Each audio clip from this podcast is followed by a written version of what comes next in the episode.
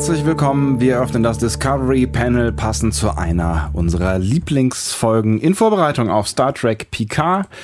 Und zwar der Zweiteiler Best of Both Worlds. In diesem Fall Teil 2. Heißt auf Deutsch übrigens Angriffsziel Erde. Angriffsziel Erde. Auf dem Panel heute. Andreas Dom. Und Sebastian Sonntag. Schön, dass ihr mit dabei seid. Das ist die Folge 101. Sagen wir das jetzt jedes Mal? Es ist die Folge 101 des Discovery Panel. Wir sollten uns viel mehr darauf konzentrieren, was wir eigentlich schon alles geleistet haben. Genau. Besser als auf das, was wir noch leisten müssen. Das ist das, ja, lass uns bequem zurücklegen. Was jetzt kommt, ist irrelevant, weil wir haben 100 Folgen schon hinter uns gebracht. Es, es gab jetzt eine Umfrage Ja. unter Podcast-Hörenden und da haben die äh, Podcast-Hörenden gesagt, die optimale Länge für eine Podcast-Folge sind 13 Minuten. 13, ich hatte 30. 13. 13 ist geil. 30 hat äh, der, der Chef von äh, OMR gesagt. Die, die äh, Ma- Online-Marketing-Rockstars. Genau. Ja. Der hat gesagt 30. Beides Längen, die wir äh, knapp ja schon mal gesagt, wir müssen einfach die, Überziehen. Die, wir müssen einfach die Episoden so aufteilen. Wir äh, erscheinen einfach jeden Tag, aber dann nur mit 10 Minuten. Wird euch das besser gefallen? Hm? Ja? Erste, erste Umfrage dieser Folge. Fortsetzungsroman? Ihr seid wieder gefragt. Ja, ihr. Ja, du. Wobei Roman aber ein bisschen groß gegriffen Ja, ich ist. würde auch sagen, das ist. Äh, wür- würdet ihr uns äh, öfter hören wollen und dafür kurz? Und dann sehr würdet, abgehackt übrigens. genau. Oder würdet ihr uns gleich lang hören wollen, aber dafür, das haben wir schon mal gefragt, ne? Dafür kürzer. Wir könnten auch jede Woche erscheinen und dafür immer dann 20 Minuten oder so. Und das war Folge 101 vom Discovery Panel. Schön, dass ihr mit dabei gewesen Bis seid. morgen. Dann reden wir über Angriffsziel Erde, Teil 2 einer Doppelfolge von Star Trek. Zumindest über die ersten beiden Szenen.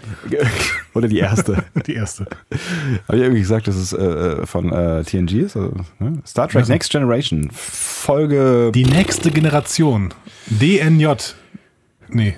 D, was? Nee, das G. nächste Jahrhundert. Sechs Jahrhundert. TNG. Das nächste Jahrhundert. Ja. DNJ. Wie der Unter Untertitelschreiber von ähm, der DS9-Doku uns klar machen wollte. ja. DNJ. Es ist die erste Folge der vierten Staffel, wenn ich das richtig äh, überfliege. Das ist die erste Folge der vierten Staffel, das ist richtig. Und äh, wir hatten jetzt zwischendrin eine Pause von äh, vier Monaten, also nicht. Eine Woche war's. Achso, okay, ich verstehe. Ja, diesmal war es nur eine Woche. Davor gab es eine Pause von vier Monaten. Auch beim Discovery Panel. Allerdings ohne Cliffhanger. Ja, ich finde schon, das ist ein Cliffhanger. Ja. Ob wir noch leben und so. Ja, aber das war eher Die so. Leute haben spekuliert, es war, Gerüchte und so. Es war, es war eher sowas wie, wie bei Lost. Niemand weiß ganz genau, was es ist, aber es gab so eine, so eine komische, diffuse Glaub mir, am Ende wird klar, dass wir die ganze Zeit schon tot waren. Masse, Verdammt, habe ich Lost gespoilert. Dass äh, die, die durch den Raum waberte und komische Geräusche gemacht hat. Wo ist eigentlich Ralf Stockmann, wenn ihr ihn gerade braucht? Ich weiß nicht. ich- Also würdest du jetzt wirklich, also meinst du, das wäre jetzt der richtige Zeitpunkt, um über Lost zu sprechen, nachdem du das Ende gespoilert hast? Ich finde auch. Äh, ich finde ja. Wollte ich sagen?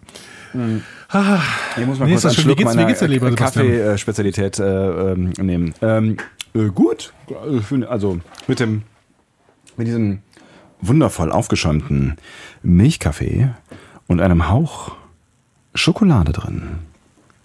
Ich habe immer ein bisschen Angst, dass mein Kaffee aufs Mischpult kippt. Deswegen bin ich weit weg vom Mikro, wenn ich Kaffee trinke. Das ist eine gute Idee, weil du bist ja auch so ein bisschen ähm, äh, tollpatschig ist vielleicht jetzt das, das zu hart, ne?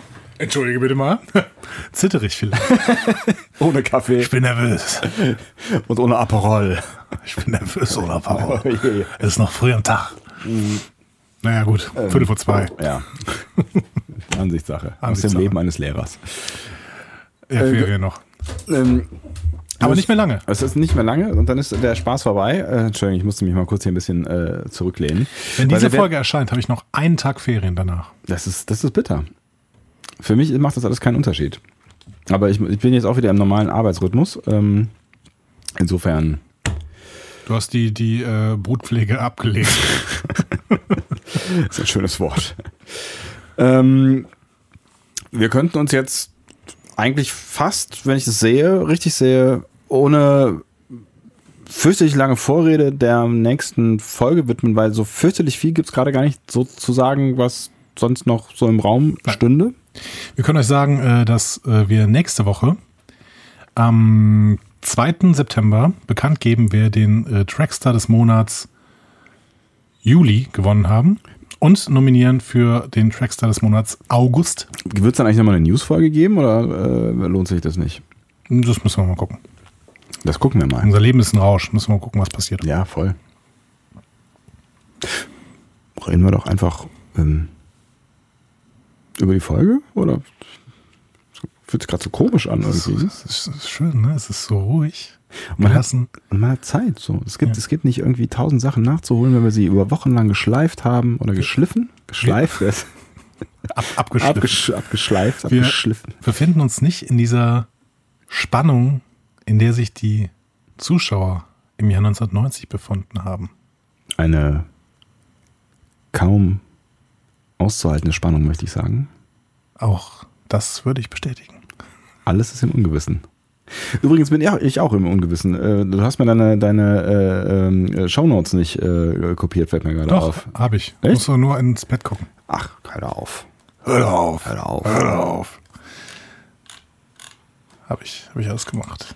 So, ähm, um jetzt nicht weiter die Leute damit zu nerven, dass wir extrem langsam reden, um äh, klarzumachen, dass es uns gut geht, im Gegensatz zu den Leuten, die 1990 angefangen haben, Best of Both Worlds 1 zu gucken, dann vier Monate Pause haben mussten, bis Best of Both Worlds 2 mit großen Getöse von Paramount angekündigt worden ist. Und das nach einem der größten Cliffhanger der Star Trek-Geschichte. Exakt. Es wurde klar, Michael Piller durfte den zweiten Teil schreiben. Gott sei Dank. Ja, und also er durfte und wollte. Ne? Also das es, es ging ja auch so ein bisschen um, um seine Zukunft, die er in äh, Riker verkörpert hat. Seine, seine, sein, sein Hadern äh, hat er quasi mitgenommen in sein Writing und er hat zu Ende gehadert offensichtlich. Es sind vorher zwei falsche Drehbücher geleakt worden. Äh, falsche Also daran, Drehbücher. Wie- daran wie- merkt man, wie hoch die Vorfreude auf diese Episode waren. Es im, plötzlich erschienen im Netz zwei falsche Drehbücher. In welchem Jahr befinden wir uns noch gerade? 1990. Äh, nicht im Netz wahrscheinlich. Ja, ich wollte gerade sagen. Irgendwo anders. Auf jeden Fall erschienen sie. Es, es gab auf jeden Fall Gerüchte. Also es gab das Netz schon, ne? Aber das, das WWW war wirklich, wann war das Tim Berners-Lee und WWW war 91, glaube ich, ne? Hier steht auch im Besitz einiger Fans. Das steht in ähm, Star Trek Fan Collective Borg. .org. Keine Ahnung, Text. Textkommentar. Ich habe es irgendwo, irgendwo gefunden. Auf jeden Fall gab es zwei geleakte Drehbücher. Äh, in dem einen ähm, wird Picard zurückgebracht, äh, weil bekannt wird, dass seine Assimilation nur ein Streich von Q ist. Hätte man ja, hätte man machen können, ne? Hätte man machen können. Ja. Äh, und äh, das äh, in dem anderen ähm, ist Patrick Stewart raus.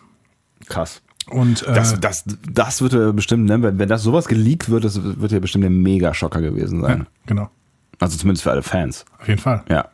Und da wird Riker neuer Captain, genau. Crazy.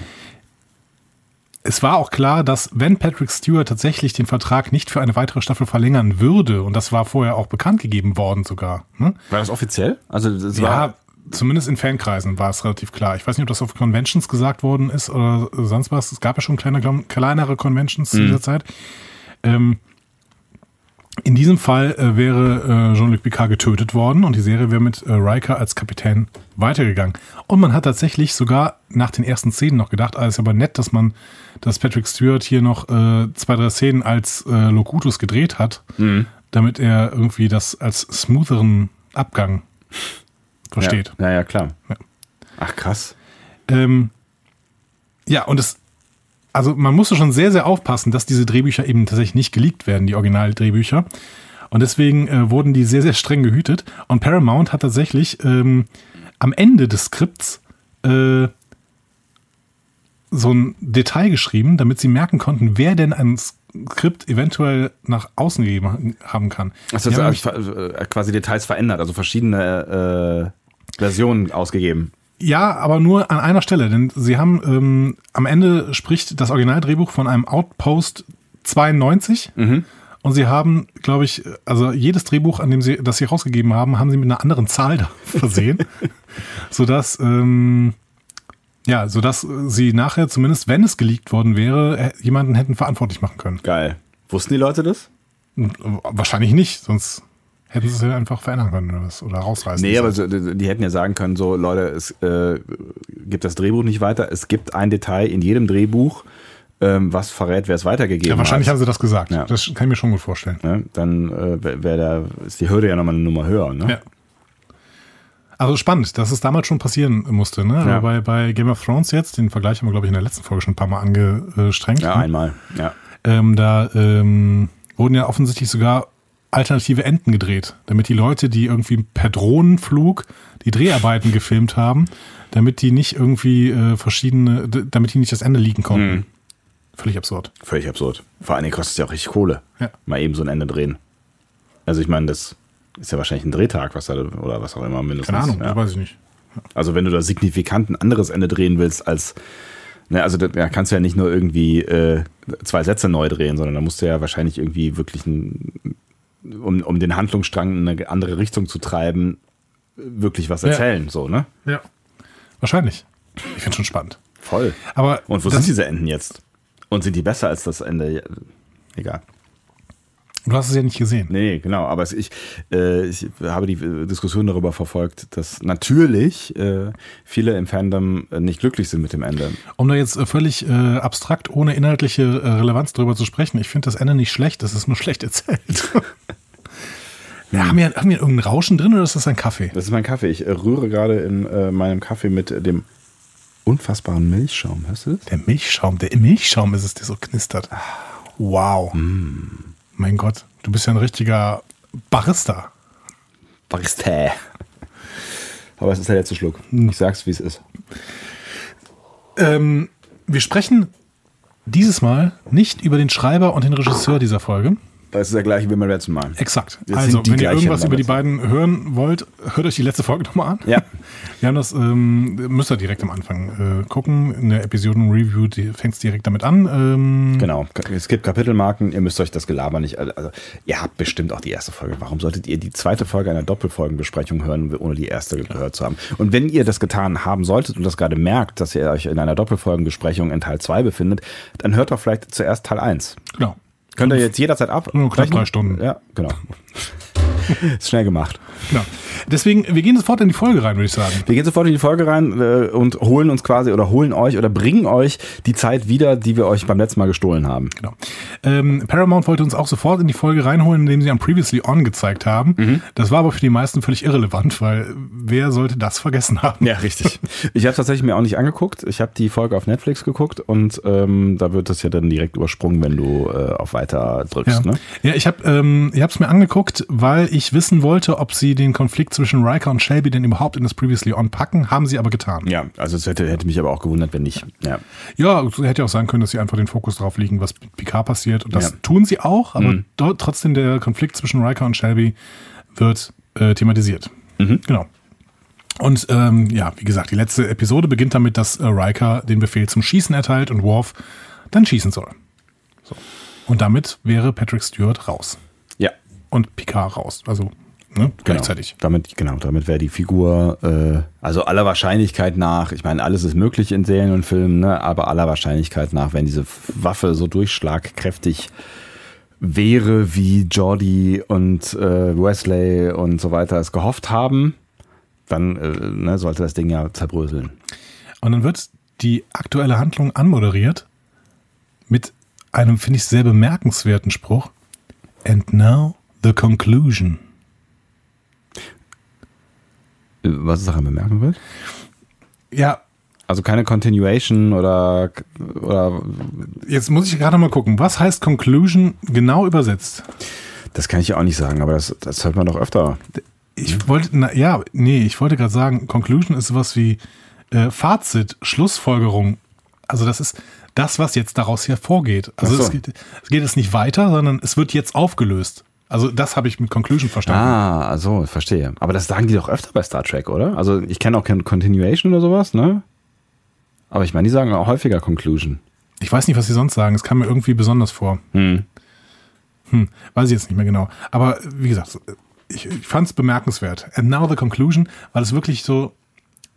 Ich fand, die letzte Folge hat sich so stark auf diesen Cliffhanger fokussiert, dass es jetzt auch konsequent ist zu sagen, und jetzt lösen wir den mal auf. Ja, vor allen Dingen, weil natürlich jetzt irgendwie Millionen von Menschen vor den Fernsehgeräten sitzen und äh, schweißgebadet sich fragen, Und jetzt? Genau. Ne? And now, Ja. the conclusion. Ja. So. Ähm, und der Teil beginnt mit Worfs Schuss. Und es passiert gar nichts. Denn Picard wusste bereits, was der Plan war und die Borg passten sich im Voraus an. Das wäre jetzt eine riesige Enttäuschung, wenn es nicht so viel Sinn ergeben würde. Ja, es macht total Sinn und es macht so viel Sinn, als dass natürlich auch Riker darauf hätte kommen können. Vielleicht ist er darauf, auch äh, gekommen, aber hat sich gedacht, it's worth a shot, so mehr oder weniger im wahrsten Sinne des Wortes. Ne? Also ähm, wir können es nicht mehr als probieren, so. Ne? Ja, aber ich finde es schon schön, dass Piller ähm, sich da dessen bewusst war. Mhm. Und dass er es mit hineingedacht hat, dass Picards Wissen natürlich jetzt auch bei den Borg ist. Ja. Das hätte man ja auch vergessen können. Ja, ja, klar, auf jeden Fall. Ja. So. Aber ne, macht natürlich äh, total Sinn. Und dann äh, gibt es natürlich ein Krisentreffen in dem Moment. Die Ja. haben das festgestellt. Ne? Shelby sagt nochmal, ja, die Borg wissen ja jetzt alles. Ne? Und dann äh, gibt es ein Krisentreffen mit Admiral Hansen. Was Ähm, ich äh, echt wieder bemerkenswert finde an der Stelle, weil ähm, ich meine, die sind da in einer Kampfsituation mehr oder weniger. Ja, also die greifen diesen Kubus an und dann funktioniert es nicht und alle verlassen die Brücke. ja. Wir gehen in den Besprechungsraum. Wir Ja. müssen überlegen, was, was jetzt passiert. Holen sich einen Tee, vielleicht einen Cracker. Es gibt an vielen Stellen die Frage, warum die Borg nicht einfach schießen. Ja. Warum schießen die Unter Borg nicht einfach? Ja.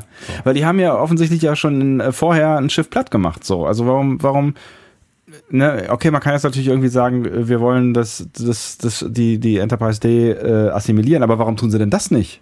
Also ich meine, dass sie dazu fähig sind, das, das zeigt das nächste Gefecht im Prinzip. Ne? Also die könnten, hätten jetzt ja schon lange einfach irgendwie ein Loch in, in, in den Bug sägen können und an Bord gehen können. Mal abgesehen davon, dass sie es ja auch beim letzten Mal beim Kidnapping von Picard geschafft haben, auf die Brücke zu beamen. Warum nicht nochmal? Auf jeden Fall fliegt der Kubus weiter. Und fliegt und fliegt und fliegt. Der fliegt später auch nochmal in einer Stelle weiter, wo ich gedacht habe, warum? Ja. Aber das wird dann teilweise, glaube ich, sogar thematisiert. Also zumindest so halb thematisiert. Können wir nachher noch drüber reden. Ja. Ähm, auf jeden Fall, Admiral Hansen wird per Skype zugeschaltet. Ne? Und sagt so, ja, hier 40-köpfige Flotte sammeln wir, um äh, uns gegen die Borg äh, zu verteidigen bei Wolf 359. Wir haben auch die Klingonen gefragt, die sind am Start.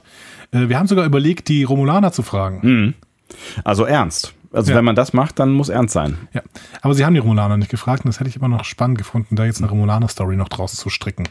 Aber es ist schon krass, ne? Es fliegt da ein so ein Borg-Kubus und die rücken da mit 40 Schiffen an, so, ne? Also Ja. das ist, das ist ja schon eine krasse Bedrohung, äh, die offensichtlich da von diesen Borg auszugehen scheint. Und trotzdem schafft es die Enterprise relativ lange, so quasi als Fliege, um diesen Haufen herumzufliegen.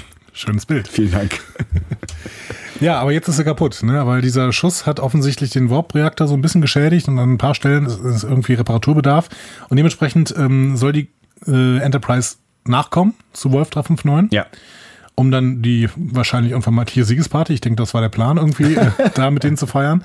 Ähm, ja, Ja, also ne, man kann jetzt halt noch irgendwie argumentieren, die Borg haben jetzt keinen Bock mehr, sich mit den, mit den äh, paar tausend Menschen auf der Enterprise auseinanderzusetzen, weil die wollen halt die Erde assimilieren. ach komm schon, das wäre ein Schuss gewesen. Ich versuche ja nur. Nee, das macht, das macht einfach keinen Sinn an Okay. der Stelle. Außer, dass das Drehbuch natürlich die Enterprise noch ein bisschen brauchte. Ja. Ähm, genau. Ähm, Picard sagt äh, Hansen, der äh, schüttet zwar nochmal Lob über ihn aus, aber im Prinzip werdet ihr ihn als Kriegsopfer. Ja, also der, der beendet quasi hier schon. Ne? Er sagt auch, äh, die sind ja durchaus befreundet gewesen und so weiter und er macht relativ klar, er hat ihn abgeschrieben. Ja, genau. Und er befördert deswegen auch Riker zumindest erstmal zum Captain. Ja, also nicht, also ne, nicht nur erstmal, sondern also schon, also das ist nicht Acting Captain oder sowas, sondern er macht ihn zum Captain, so, ne? Ja, aber auf Widerruf, glaube ich. Ja? Also irgendwie sowas sagt er schon dazu. Ja? Acting Captain sagt er nicht, aber er sagt irgendwie noch was, ja, jetzt erstmal. Erstmal Captain. Erstmal Captain. Genau, und äh, Shelby ist davon so semi-begeistert, muss Ja. man sagen. Ne? So, die die ähm, reagiert relativ verhalten davor. Warum eigentlich? Es war doch eigentlich relativ klar, dass Riker dann sofort zum Captain gemacht Ja, wird. wer auch sonst. Also ich meine, es ist ja klar, dass der, der, ich meine, damit, äh, was da so ein bisschen für sie zusammenbricht an dieser Stelle, obwohl ich mir irgendwie nicht so richtig vorstellen kann, dass es der richtige Moment für Karrieregedanken ist, ähm, während die Erde quasi ja in, in wirklich großer Gefahr ist so, ne? Aber das, was, was, was sie vielleicht dann denken könnte oder was die Reaktion ausgelöst haben könnte, ist, okay, wenn der Typ jetzt äh, Captain wird, der will mich garantiert nicht als erster Offizier. Das ja, heißt, das sagt sie auch ne? später, ne? Genau. genau. das waren ihre Gedanken. Aber trotzdem. Ähm es ist komisch, dass sie sie da hat. Also in dem Moment. Also es geht ja, sie sind ja alle auf, auf so ein bisschen schon im Panikmodus so. Ne? Ja, ja, genau. Es war, und es war ja auch relativ klar. Also ich meine, Riker ist niemals angetreten, um irgendwie äh, zweiter Offizier auf anderen Schiffen zu sein und sie ist niemals angetreten, um Captain zu sein auf der Enterprise. Ja. Ne? Das, das also war nicht Plan. Ja, genau. So, dementsprechend, ähm, ja. Also sie ist nicht begeistert, aber das war auch irgendwie klar. Ja. So, das muss man schon sagen.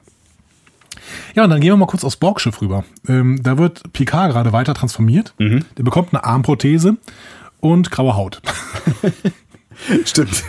Warum auch immer. Genau, sie drehen einfach eine Lampe raus und dann so, ja. jetzt ab jetzt grau. So. Ähm, äh, ich habe mich ja immer gefragt, ähm, oder andersrum, ich habe immer gedacht tatsächlich, dass die ähm, Borg, also bis zu, bis ich, zu dem Zeitpunkt, ne, dass die wirklich aus, zusammengesetzt sind, also dass die, ne, also dass dann irgendwie Arme abgeschnitten werden und so weiter. Aber der Arm bleibt da komplett drin in dieser genau. Prothese, genau. ne? Ja, genau. Die packen dann die Prothese quasi nur drauf. Ja. Ich finde das ganz schön von der Filmtechnik her gemacht. Die haben nämlich ähm, alles andere, außer die Haut, war schwarz in diesem Bild. Mhm. In verschiedenen Grau- und Schwarztönen. Und dementsprechend haben sie einfach den Film schwarz-weiß gemacht. Echt? Und noch ein paar Lampen äh, nachher hinzugepackt. Ach, krass. Okay. Digital. Das ist mir ja aufgefallen. Ja. Also es gab so ein paar Sonnen Sonnenlichter, äh, die, die irgendwie eine konstante Farbe gehalten haben, aber alles andere ist sowieso schon schwarz. Geil. Ganz, ganz schlau gemacht irgendwie. Ja. Aber etwas in Picard wehrt sich. Wir sehen eine Träne, die aus seinem Auge fließt. Ich fand, das war schon, schon auch ein, ein, äh, berührender Moment irgendwie. Also wenn du dir vorstellst, also auch ein bisschen beklemmender Moment, ne? Also wenn du dir vorstellst, halt irgendwie du liegst da jetzt und bist gegen deinen Willen gefangen und da ist noch irgendwie ein Rest von, von Bewusstsein übrig, der mitbekommt, äh, das mitbekommt, müsste man vielleicht sagen an der Stelle, ähm, was da gerade mit dir gemacht wird, dann ist das schon extrem spooky und mega ätzend, oder? Also ich meine. Ja, trotzdem, also ich kann das voll nachvollziehen. Ich hätte auch keine andere Lösung gefunden, um das darzustellen, dass sich da etwas wehrt. Ja. Oder dass das wert, aber dass da zumindest irgendwie, dass da noch ein Rest übrig ist, genau. was, was sehr struggelt unter dem, was da gerade passiert. Weil so, jede ne? einzelne Körperregung drückt halt keine Emotionen aus. Ne? Ja. Dementsprechend äh, hätte jetzt die Hand bewegen lassen können, aber dann hätte man auch sagen können, okay, gut, wenn da halt irgendwie was mit ihm gemacht wird, dann bewegt sich halt die Hand. War der das too much oder was? was? Nein, ich finde, äh, Picard ist keiner, der weint. Das stimmt nicht. Der weint auch in einen anderen Folgen. Ich wollte gerade sagen. Aber ich finde irgendwie, das passt an dieser Stelle nicht zu ihm. Er weint nicht um, mich, um sich selbst.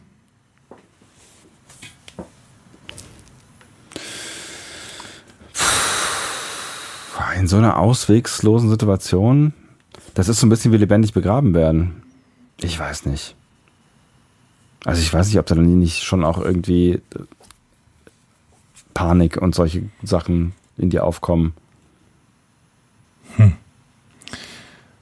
Also äh, gut, es war sowieso alternativlos. Ich, wie gesagt, ich kann mir Ja. nichts anderes vorstellen, was Emotionen ausdrückt. Also als Ja, ja. kleine Körperregung Emotionen ausdrückt, das, was soll passieren? Also Ein Naserümpfen? kann ja irgendwas Sexuelles passieren. oder so, aber das Jesus. diesem- macht in diesem Moment keinen Sinn. Lalalala. Ich fand die Träne gut. Es hat mich berührt. Nun gut. genau dieses Bild. Könntest du die nächste Szene gehen? nee, ich muss mal gerade einen Schluck Kaffee trinken. Mach du mal die nächste Szene. Ich kann nicht, weil äh, erstaunlicherweise hast du mir deine Aufzeichnung nicht gegeben. Deswegen kann ich nicht. Klar. Ja, aber es, es synchronisiert nicht. Deswegen, ne, also nicht, dass, dass ihr denkt, dass ich äh, von Andi alles abschreibe. Aber es ist so. Oh Gott, dann muss ich dir echt noch alles hier rüberschicken. Das Ja. kann alles nicht wahr sein hier. Es, es, es, es funktioniert ja alles. Die Technik funktioniert einfach nicht. Ach Mann, Bernd. Ja, es läuft nicht. Echt, wenn wir mal einen technisch ordentlichen Podcast hätten. So, oh, oh, kling. Du hast bekommen. You've got mail. Ah, E-Mail für dich. Ähm, So, ähm, wir sind in Szene 5 und ähm, da ich jetzt schon Kaffee, äh, Kaffeeschluck getrunken habe, übernehme ich die einfach, weil du ja sowieso nicht vorbereitet bist. Also, äh, Riker es und geht um Riker und Worf, oder? Ja. Besprechen die vielleicht irgendwas? die besprechen die taktischen Vorbereitungen, die sie machen. Ähm, denn die Phaser, die werden jetzt mit einem Chip ausgerüstet, der ständig die Frequenz ändern soll. Idee von Wesley. Ja, also schon die, also die, die Idee von, von eigentlich schon aus der Folge davor, jetzt in klein quasi. Genau, ne? jetzt in klein, genau. Ja. Ähm, damit die Borg sich eben nicht anpassen können, ist das äh, natürlich geplant. Aber sie erkennen auch das Problem, sie kämpfen nicht nur gegen die Borg, sondern auch gegen das Wissen von Picard. Hm. Worf war da eine große Lösung, äh, beziehungsweise Worf ist, ist zuversichtlich. Warum? Weil die Chancen natürlich daran liegen, dass die Borg weder Heldenmut noch Ehre haben. So. Und damit die ist können alles deswegen, gut. deswegen auch nicht gewinnen. Das ja, ist völlig klar. Das ist alles, damit ist alles gut. Das ist doch super. Ja. Genau, der Spannungspunkt ist damit auch aufgelöst. die Borg haben keine Chance, denn sie haben weder Heldenmut noch Ehre. Ach, Worf ist schon eine Granate. Worf spielt noch nicht so richtig eine Rolle in dieser Folge, ne? Also in der, auch in der letzten Folge. Spielt in dieser Serie noch keine richtige Rolle. Der kriegt in DS9 endlich mal irgendwann einen Charakter. Ja, eigentlich macht er immer genau das, was er gerade da getan hat, ne? Ja, So ein bisschen bellen. also ich habe ja schon äh, in Family reingeguckt, da kommen seine Eltern. Und das ist auch grandios verschwendet. Tut mir leid. Worf hat bei TNG einfach, ach, ja. Naja. Bei DS9 ist Worf super. Ja, auf jeden Fall. Ähm, genau. Äh, wir gehen weiter in den Maschinenraum. Da arbeiten Shelby und Jordi. Wohlgemerkt, Jordi arbeitet da. Ja. Die arbeiten Der arbeitet häufiger im Maschinenraum. Problemen. Ja, aber in dieser Episode äh, wird Jordi nur in Großansicht und ohne andere Leute gezeigt. Denn alle Szenen mit Jordi mussten nachgedreht werden. Hä? Warum? Jordi, ganz kurz vor der ähm, Produktion dieser Episode ist ähm, äh, Levar Burton ins Krankenhaus gekommen, Not-OP. Ach, Weiß nicht genau warum, okay. ähm, aber auf jeden Fall konnte er nicht drehen. Krass, okay. Und deswegen hat Jordi im Prinzip keinen Job. Und deswegen übernimmt O'Brien ständig irgendwelche Jobs, die Jordi eigentlich machen müsste. Ah. Das war übrigens der Cliffhanger aus der letzten Episode. Ihr erinnert euch, ich habe euch gesagt, warum ich, ich erkläre euch, warum O'Brien mehr vorkommt. Wow. Und Du das löst ist, alles ja auf, knallhart. ähm, genau. Und Ach, das ist ja spannend. Hier ist Jordi Okay. am Start, aber auch wirklich nur in Großansicht. Mhm. Es gibt, es gibt ja dann, aber das gilt jetzt nur für die, diese Folge, nicht die Gilt Folge nur für davor. diese okay. Folge, genau. Ich wollte gerade sagen, es gibt ja dann äh, in der Folge davor gab es schon einige, ähm, einige, einige Szenen mit Jolly und X. Ja, Ja. genau. Ja.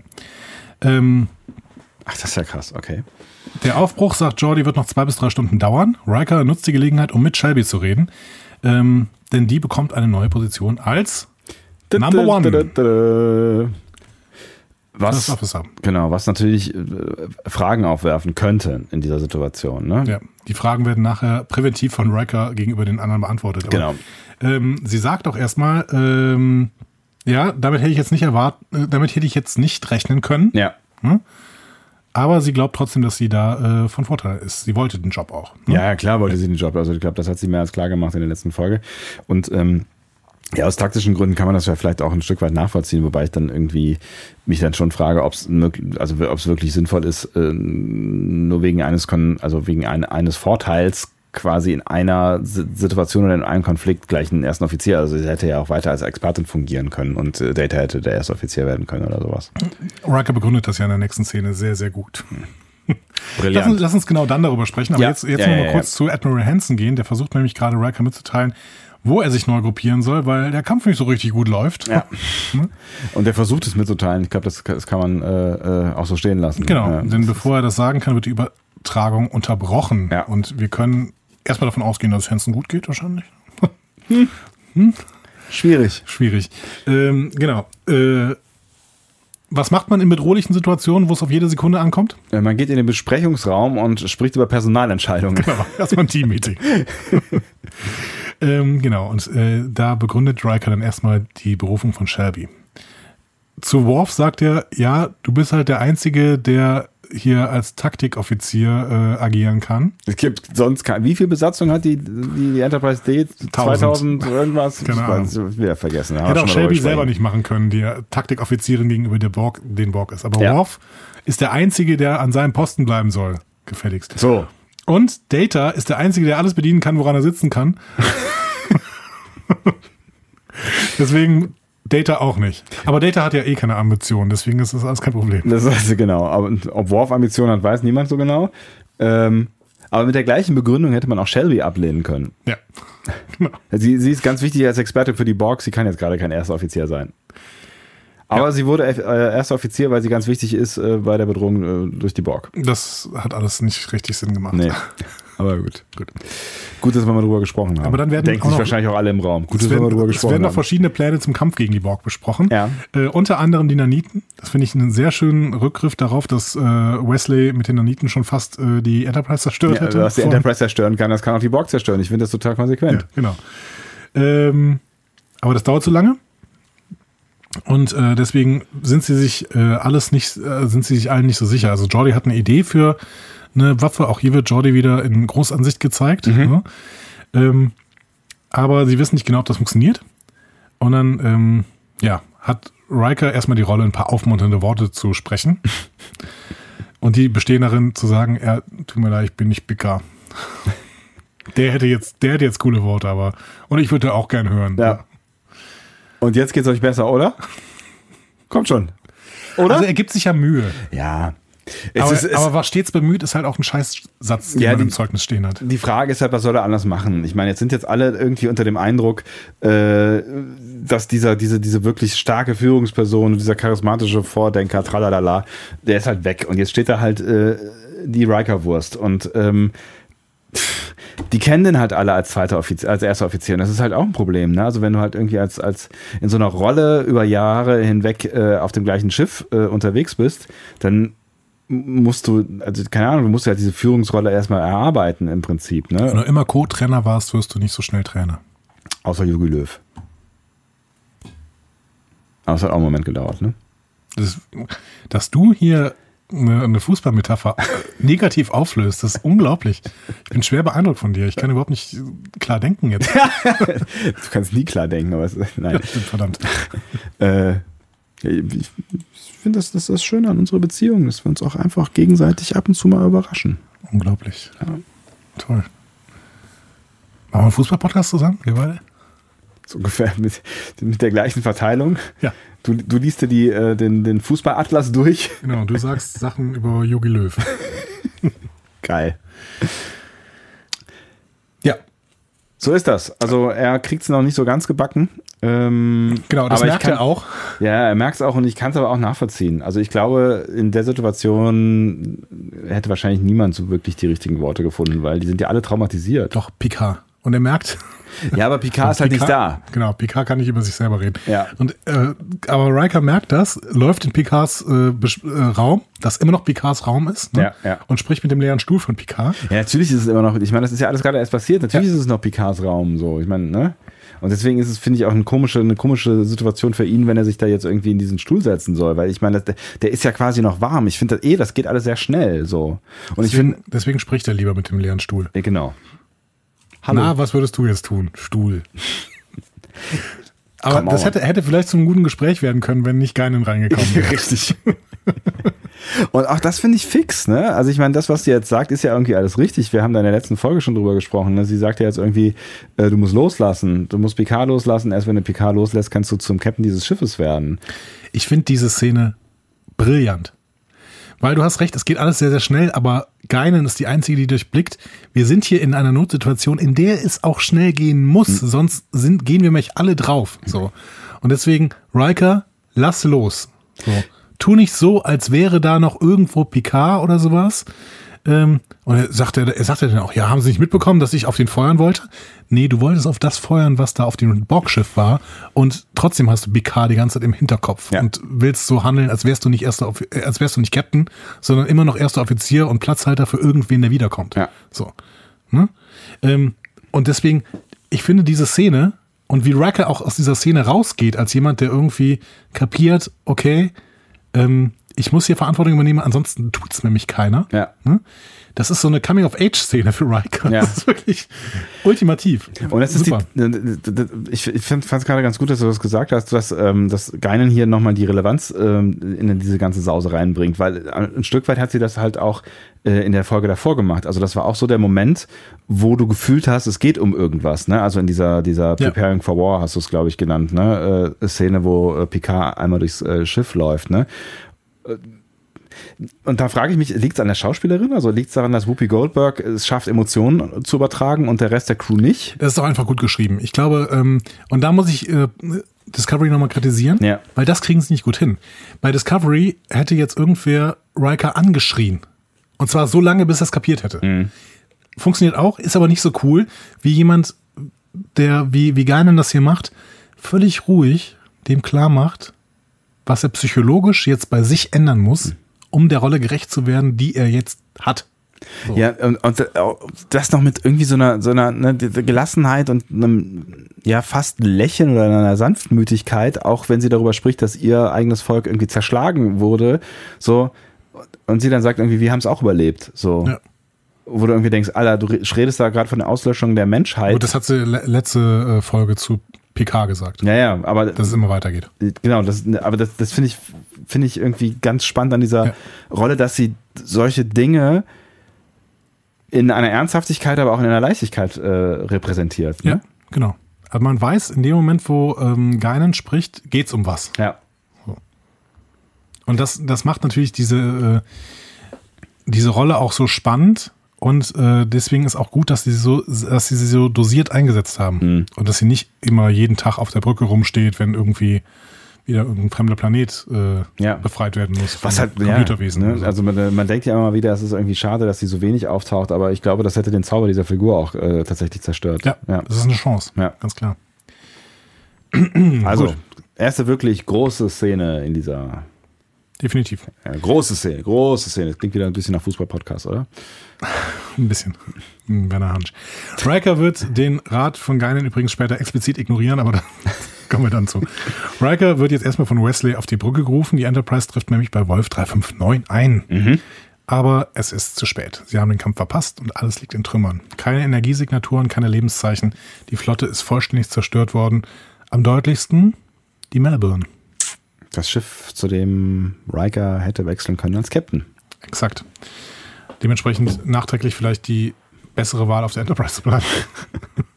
Ja, wobei die Frage ist, ob die so schnell, ne? Die war ja offensichtlich ein bisschen weiter weg, ne? Also Oder die ist zerstört worden, weil Riker nicht da war. so. Kann natürlich auch sein. You never know. Aber vielleicht wäre dann die Enterprise draufgegangen. Mittlerweile sind Tausende tot. Nur die Enterprise bleibt, um die Erde zu retten. Man findet aber auch relativ schnell die Energiesignatur des Warp-Kubus und nimmt dessen Verfolgung auf. Ähm, Und außerdem im Plan Untertassensektion soll abgekoppelt werden, auch wenn Picard den Plan ja kannte, wie immer alle gesagt werden. Und äh, Worf und Data haben einen SEK-Auftrag. ist schön formuliert. So, ne? äh, wir wissen auch zu dem Zeitpunkt noch nicht mehr. Nee, also wir wissen auch noch nichts über die Taktik und das ist wieder das Gleiche. Irgendwie jetzt fliegen die dem Warkubus hinterher alleine, während der halt irgendwie 40 Schiffe platt gemacht hat und man hat so ein bisschen das Gefühl, so, also ich hatte das Gefühl zumindest, äh, Leute, wisst ihr eigentlich, was ihr da tut? Also habt, habt, ihr das durchdacht? So, ähm, und ich glaube, in dem Fall tatsächlich wollten sie uns auch auf diese Fährte so ein bisschen locken, ne? Weil, ne, damit Riker dann quasi hinterher brill brillieren kann, so, ne? Pillar wollte eigentlich eine, äh, eine Dreifach-Episode draus machen, Ah, ne? keine Doppelepisode. ja. und hatte dann erstmal ein Drehbuch geschrieben, in dem diese Schlacht von äh, Wolf 359 gezeigt wird. Hm. Dann hat Paramount gesagt, hm, ein bisschen teuer.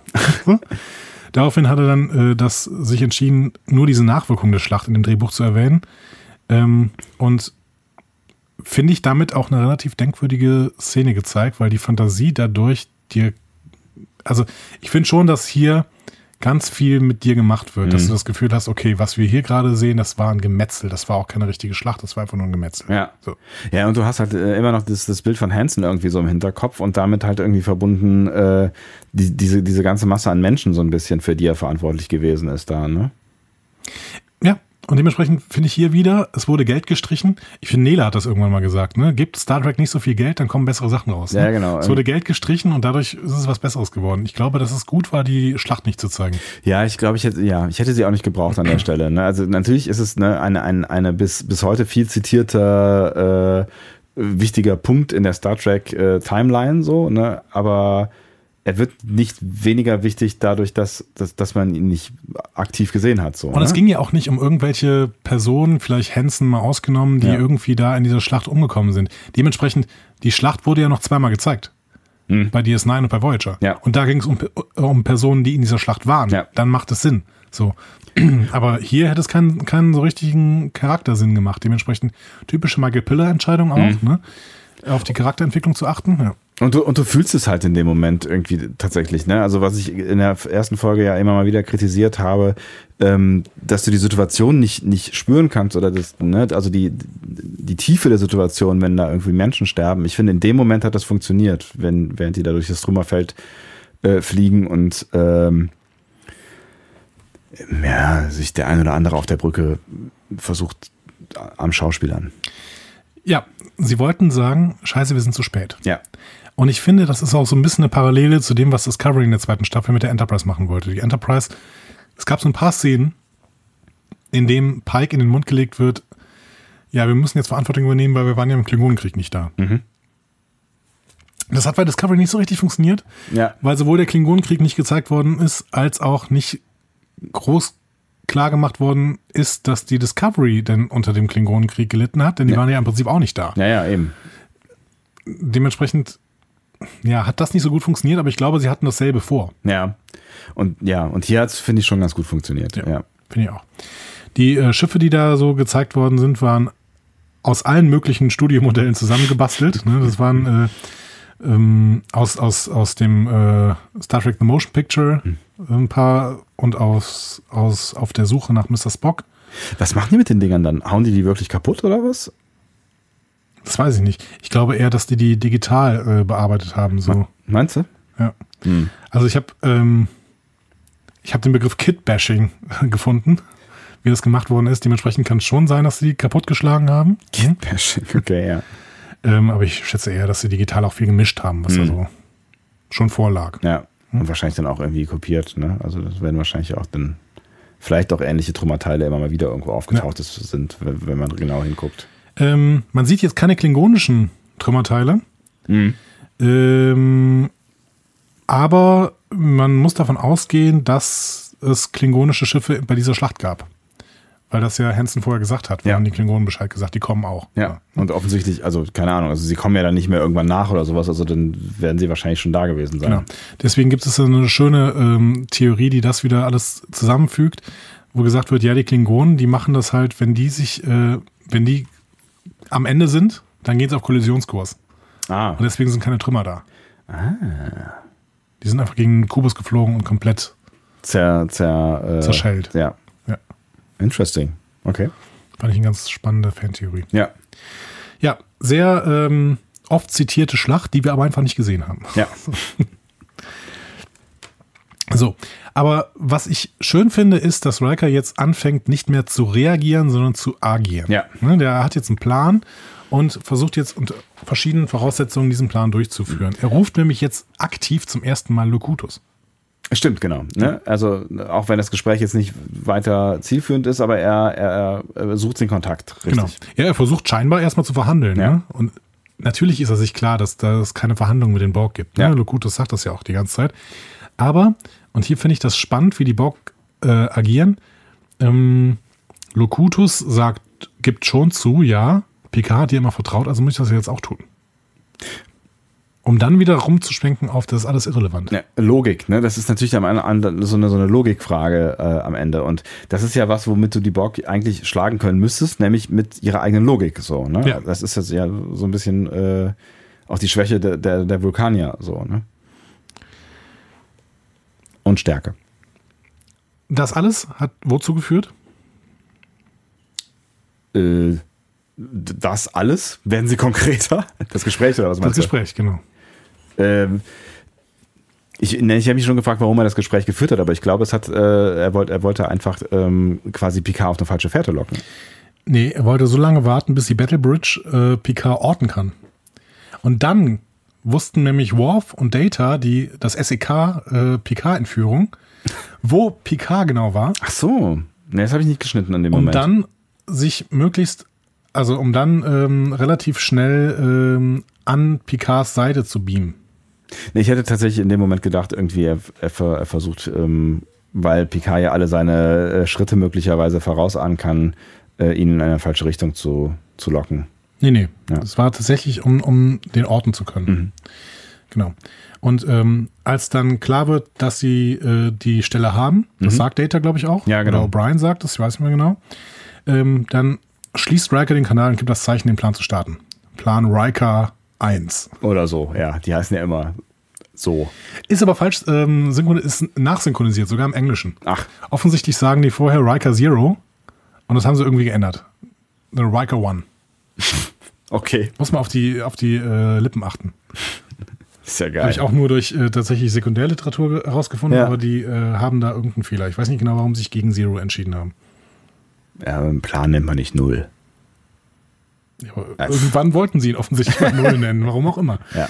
Äh, hier wird auch zum ersten Mal äh, der zweite Teil des, des großen Borg-Zitats gesagt. Hier, ne? In der ersten Folge hatten wir Widerstand ist zwecklos, Mhm. ne? Resistance is futile. Ähm, und jetzt kommt hier, you'll be assimilated. Stimmt, ja. Sie werden assimiliert. Ja. Ja, auch zum ersten Mal und hören wir nachher noch ein paar Mal, Mhm. vor allen Dingen bei Voyager. Ja, und es kommt also jetzt erneut zur Konfrontation mit dem Borg-Kubus. Die Enterprise trennt den Untertassenbereich ab, beginnt dann von der Battle Bridge an zu feuern. Worf und Data wissen, dass die Borg die Untertasse ignorieren, vor allen Dingen, weil die Untertasse dann so ein Antimateriefeuerwerk irgendwie vor, vor dem Borg-Kubus an abbrennen. Ja. Und in dieser Deckung schleichen sie sich mit einem Shuttle an Bord und entführen Robo Picard. Was offensichtlich äh, relativ einfach ist. So, also genauso einfach wie äh, die Borg Picard von der Brücke geholt haben, gelingt denen das, ihn zurückzuholen. Ich fand das tatsächlich irgendwie, wenn der so wichtig ist für die Borg, fand ich das echt ein easy Move so. Es war schon irgendwie sehr, sehr einfach, fand Ja. ich auch. Ja. Also die, ne, die fliegen da in irgendein so Schutzschild, beam rein, beam raus. Ja, und wir haben in der letzten Folge schon drüber gesprochen, ähm, wie riskant doch der Plan ist, irgendwie die Untertassensektion abzukoppeln. Ja. Das machen sie ja einfach und die Borg fallen voll drauf rein, ohne irgendwie, ja, was hättest du erwartet, was sie tun? Ich, also die Frage ist, was hätte äh, Picard erwartet? Hätte der das nicht voraussehen können am Ende? Was, oder hätte Picard nicht wissen müssen, dass wenn man irgendwie an die, die, die, die Crew ran will, ist das die super Gelegenheit, äh, jetzt sich die Untertassensektion zu, zu schnappen, weil da sind, da sind halt viele Menschen, die man assimilieren könnte. Und Ja. die ist schlecht bewaffnet und nicht wirklich manövrierungsfähig. Ja, oder ich gebe denen halt einen Schuss. Ja. Oder, ja, oder das. Na, man kann natürlich immer noch ähm, argumentieren, dass sie sie gerne assimilieren äh, wollen, so, aber auch das, Warum sollten sie das tun? Sie haben die Erde. ja. Auf der Enterprise sind viele hoch ausgebildete, ganz schlaue Menschen. Auf der Erde nicht? Ja, vielleicht auch zwei, drei. Aber mehr ist mehr. Ich Ja. finde das schwierig hier. Ich finde diese ganze Sequenz schwierig, weil es ist viel zu einfach, ähm, Locutus zu entführen. Mega. Also vor allen Dingen, ne, ne, wie gesagt, wenn der wirklich so eine wichtige Rolle für die Borg zu Ja. spielen scheinen soll, dann müssen die doch irgendwie ein bisschen auf den aufpassen. Und ähm, bis dato hatten übrigens Shuttles auch keinen Transporter. Das ist das Ach, erste Mal, dass ein plötzlich ein Shuttle auch einen Transporter hat.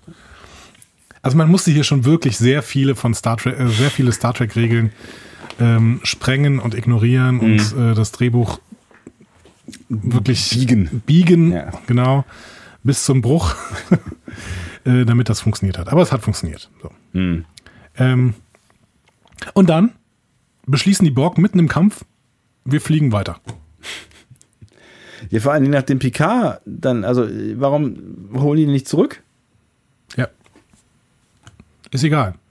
Also ich meine, fliegen jetzt in Richtung Erde. ich meine, die thematisieren das ja auch selber nachher noch hier in der, in der, in der äh, äh, Sickbay, ähm, dass eigentlich die Borg immer all ihren Krempel wieder einsammeln. So, ne? Also auch äh, äh, Drohnen, die äh, gestorben sind, wieder zurückholen.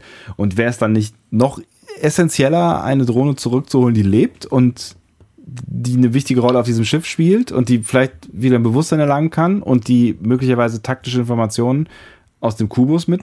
Ich finde das total gespannt. Äh, Ich äh, finde das total spannend. Vielleicht habt ihr irgendwelche Ideen, um das zu rechtfertigen, was die Borg hier jetzt machen. Ich Hm. kann es nicht verstehen.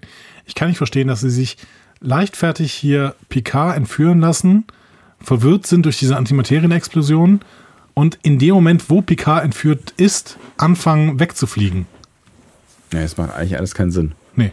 Also es ist, überhaupt nicht. So. Also ich meine, das wundert ja auch die Menschen auf der Enterprise. So, ne? Ja, So. Ah, die fliegen weiter. Aha. gut. Gut. Wie auch immer, dann geht's weiter und ich glaube, wir widmen uns den Stärken dieser Episode, die kommen nämlich jetzt. Ja. Ähm, anstatt uns mit dem Verhalten der Borg zu beschäftigen. P Picard erwacht auf jeden Fall unter der Fürsprache von Beverly. Ne? Die spricht so ein bisschen mit ihm und dann. Ja. Sie sagt eigentlich, äh, dass, also sie warnt davor, ihn wach zu machen, weil niemand ganz genau weiß, was dann irgendwie passiert. Ne? Aber äh, sie tut es dann natürlich am Ende trotzdem. Das ist so ein Gespräch, was man euch schon tausendmal gehört hat. Genau. Ne? Picard ist aber definitiv noch Borg und will weiter für die Borg reden. Ja. Was Das ist nicht der schönste Moment für alle, aber es ist halt so. ja, er tut es halt auch. Ne? Genau. genau. Was halt auch daran liegt, und das, glaube ich, erfahren wir erst in der nächsten Szene, dass äh, auch noch eine Funkverbindung hat zu den äh, Jungs und Mädels da. Ne? Genau, das bemerkt ähm, Data in der nächsten Szene, deswegen gehen die Optionen so langsam zur Neige. Ne? Der entdeckt äh, eine Mikro-Subspace-Kommunikation zwischen Locutus und dem Borgschiff. Ja. Ähm, und deswegen hat das Team Picard-Behandlung ein bisschen Angst, äh, Picard einfach vom Kollektiv zu trennen. Ja. Und deswegen wird jetzt die Entscheidung getroffen, Data und Picard per USB zu verbinden, damit Data herausfinden kann, wie das Kollektiv funktioniert. Für USB ist schön. Ja, oder Firewire. Ich weiß nicht, ich weiß nicht was das für ein, für ein Anschluss war. Ja. Ähm, vorher darf Locutus aber noch ein bisschen rum, herumlaufen und Crewmitglieder bewerten, was ich äh, fast als die schönste Szene Ja. äh, in dieser Folge befand. Deswegen ähm, sollen wir da mal kurz reinhören? ja, warum nicht? Worf, Klingon species, a warrior race. You two will be assimilated. The Klingon Empire will never yield. Why do you resist? We only wish to raise quality of life for all species. I like my species the way it is. A narrow vision. You will become one with the Borg. You will all become one with the Borg. The android, data, primitive artificial organism. You will be obsolete in the new order. Oh. Der arme Data. Der darf nicht assimiliert werden. Hm. Aber die, Bo aber, aber die Klingonen. ja. Ja, A Warrior Race. es ist, es ist schon eine sehr schöne Szene. Ja, voll. Also es ist natürlich auch ein bisschen albern, aber es ist eigentlich ganz schön. Ja, aber dass sie die, Ja. dass sie sich den Moment nehmen, um da Humor reinzupacken, das Ja. hat mir eigentlich relativ gut gefallen. Ja, das irgendwie. stimmt. Ähm, ja. Auch, und wie Stuart das spielt. Stuart wäre ein richtiger guter Comedy-Darsteller. Warum hat er eigentlich nie Comedy gemacht? Ich weiß nicht. Hat er nicht? Ich weiß nicht. Kennt irgendwer von euch eine, eine, äh, eine Comedy mit Stuart? Hier in, wo, wo spielt der? Der spielt ja in so einem Comic-Dingsbums. Äh, äh, Bei X-Men. X-Men, genau. Ja, aber bei X-Men ist ja, da ist vielleicht auch mal ein bisschen Humor drin. Aber hat er mal eine romantische Komödie gemacht oder sowas? Rom-Com mit Stewart. Wir gucken uns mal seine Filmografie an. Irgendwann. Ja. Ja. Ähm, ich finde aber auch, dass hier neben, der, neben dem Humor, der da drin ist, Mhm. auch noch was Schönes drin ist, nämlich die Motivation, äh, was anderes Schönes. Die Motivation der Borg. Ja, das finde ich auch voll spannend, weil ne, das ist äh, so ein bisschen wie mit der DDR und dem Sozialismus. Ja. Ähm, es, Am deutschen Wesen äh, soll die Welt genesen. oder so. Das war jetzt nicht richtig Sozialismus, aber. Ja, es ist, ist auch ein gewagter Vergleich jetzt, wo ich drüber nachdenke.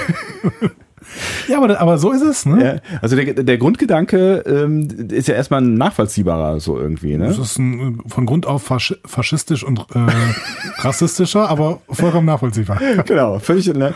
Nein, also ne, dass du, dass du irgendwie, ich meine, ne, so rass, rasch, also faschistisch vielleicht, aber rassistisch. Ich meine, die nehmen ja alle Art von Spezies auf und machen machen sie gleich. Also es ist es ist eine Gleichschaltung von von, Also von ganz harten Multikulti. Hier, ne? Ja. Ja. Also also rassistisch, nein. Die, nehmen jeden auf, außer Androiden.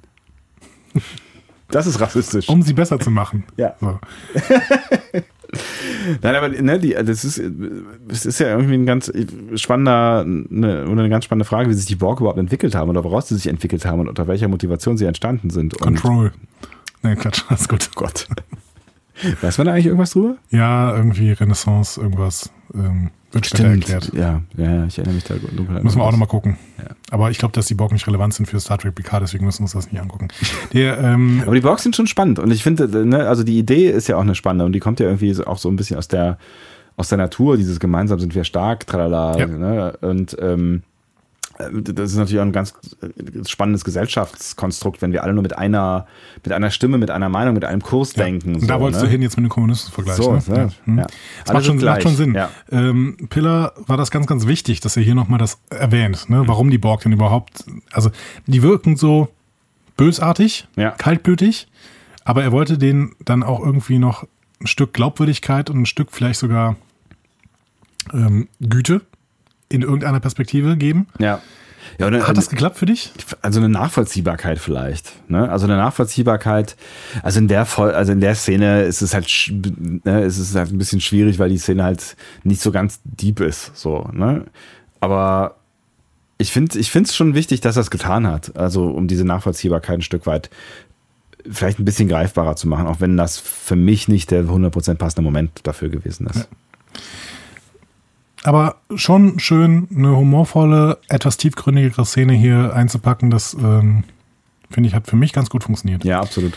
Ähm, die Borg dringen dann in das terranische System ein, ähm, sind von der Marsabwehr sehr, sehr wenig beeindruckt. Was, was war denn das bitte, die Marsabwehr? Drei kleine Shuttle? Drei kleine Schiffe, übrigens ähm, U-Boote tatsächlich. Also das sind U-Boot-Modelle aus äh, Jagd auf Rote Oktober. Ernsthaft? Die hatte Paramount da noch irgendwo rumliegen und dann haben sie sie in, in den Weltraum gelegt und, Also gesagt, Gold, Gold gesprüht oder was? okay. und die fliegen jetzt einfach mal auf, die, auf das Borgschiff zu und dann Explodieren drei sie. Schüsse und weiter geht's. Ja. So, war auch. So, so da können die Borg das, weißt du? Drei Schüsse und weiter geht's. Das hätten die mit der Enterprise auch machen können. Und dann ähm, wird das Team äh, Picard wieder zusammengesetzt. Ne? Jetzt Data Crusher, Troy und O'Brien, ne? weil ähm, Jordi halt nicht verfügbar war. Ja. Ne? Deswegen O'Brien. Äh, die versuchen über Datas zu, über Data Zugang zum Netzwerk zu bekommen. Crusher überwacht dabei Picards Lebenszeichen und O'Brien guckt, was bei Data passiert, ohne wirklich zu wissen, worauf er achten soll. Ja. Und Data kann was- es ihm auch nicht sagen. Genau. Und er weiß auch nicht, was mit ihm passiert. Und äh, so richtig weiß man auch als Zuschauer nicht, was da gerade passiert. Aber es geht irgendwie um drei, drei Level, die er da durchspielen muss. Ja. Irgendwie. Genau. Oder drei Firewalls. Oder äh, so habe ich es mir ein bisschen vorgestellt. Aber es ist so ein Ich habe bisschen. es auch mit Firewalls irgendwie in Ja. meinem Kopf gemacht. Aber Picard kommt ihm Gott sei Dank ein bisschen entgegen, deswegen ist das kein Problem für, für, für Data. ja. Aber erstmal geraten sie natürlich auch auf Widerstände ne? und ähm, sie merken, dass äh, das alles nicht so einfach ist. Deswegen dauert das alles ein bisschen länger. Ja. Und dann, da wird dann jetzt mal ein bisschen versucht, ein bisschen Spannung mal. Ne? Genau. Also es ist ich eigentlich. kann sagen, aus Zeit kommt Drama. Ja, als, als, als erste Mal so richtig in dieser Doppelfolge kommt sowas wie Spannung auf. Der Kubus äh, ist nämlich mittlerweile kurz vor der Erde. Mhm. Und dann bemerken sie plötzlich die Achillesferse der Borg. Die Borg können Picard nicht loslassen. Und das ist hier die große Lösung. Und die Achillesferse. Mhm. Finde ich auch wieder im Nachhinein schwierig. Was ja, ist mit You? Was ist mit Seven of Nine? ja, die sind aber schon rausgefallen aus dem Kollektiv, oder? Also ich meine, Picard ist noch Bestandteil des Kollektivs. You vielleicht, aber Seven of Nine? Wird denn Seven of Nine noch? Die ist am Anfang voll Borg. Ja, aber die ist ja auch gekappt. Also die hat ja keine, keine Verbindung mehr zu, zum Kollektiv. Ja, Oder kappen die die? Wie war das denn noch? die kappen die Verbindung. Die kappen die Die Verbindung? Voyager kappt die Verbindung. Und das trauen sich hier die Enterprise-Leute nicht. Und es funktioniert auch nur so, dass irgendwann der Borg-Kubus halt, Spoiler, am Ende explodiert. Hoch immer. Oh, ja, ja, ja. Ist der explodiert. Ai, ai, ai, ai, ai. Die armen Borg. Ja, aber dass, dass die Borg nicht wollen, dass ein quasi ein Bestandteil ihres Netzwerks, ich meine, auf der anderen Seite, ne, äh, dann ersetzt man es halt. Also ich meine, es ist ja, Ja. genug, ist ja genug da. Aber vielleicht wollen sie, na, aber das Wissen Hier ist ja auch mittlerweile hier ist da. für mich ne? auch eine Kritik an, an Pillar drin. Pillar fand diese Idee der Interdependenz, wie er das nennt, Mhm. ähm, super gut. Der sagte, ja, das ist die Lösung. Nur so kriegen wir es gelöst. Der hat mich auch lange nach einer Lösung gesucht an der Stelle. Ne? Und ähm, ich weiß nicht, ich finde das, finde das nicht so richtig überzeugend. Ja, es birgt auf jeden Fall Schwierigkeiten. Also, ne, Also klar, der Kollektivgedanke, ähm, mit dem kann, kann man versuchen zu erklären, aber eigentlich bein- beinhaltet der ja auch, dass alles und jeder ersetzbar ist. Und das Wissen von Picard ist ja jetzt eigentlich schon Bestandteil des Netzwerks. Eben. Also eigentlich brauchen sie ihn nicht mehr. Ja.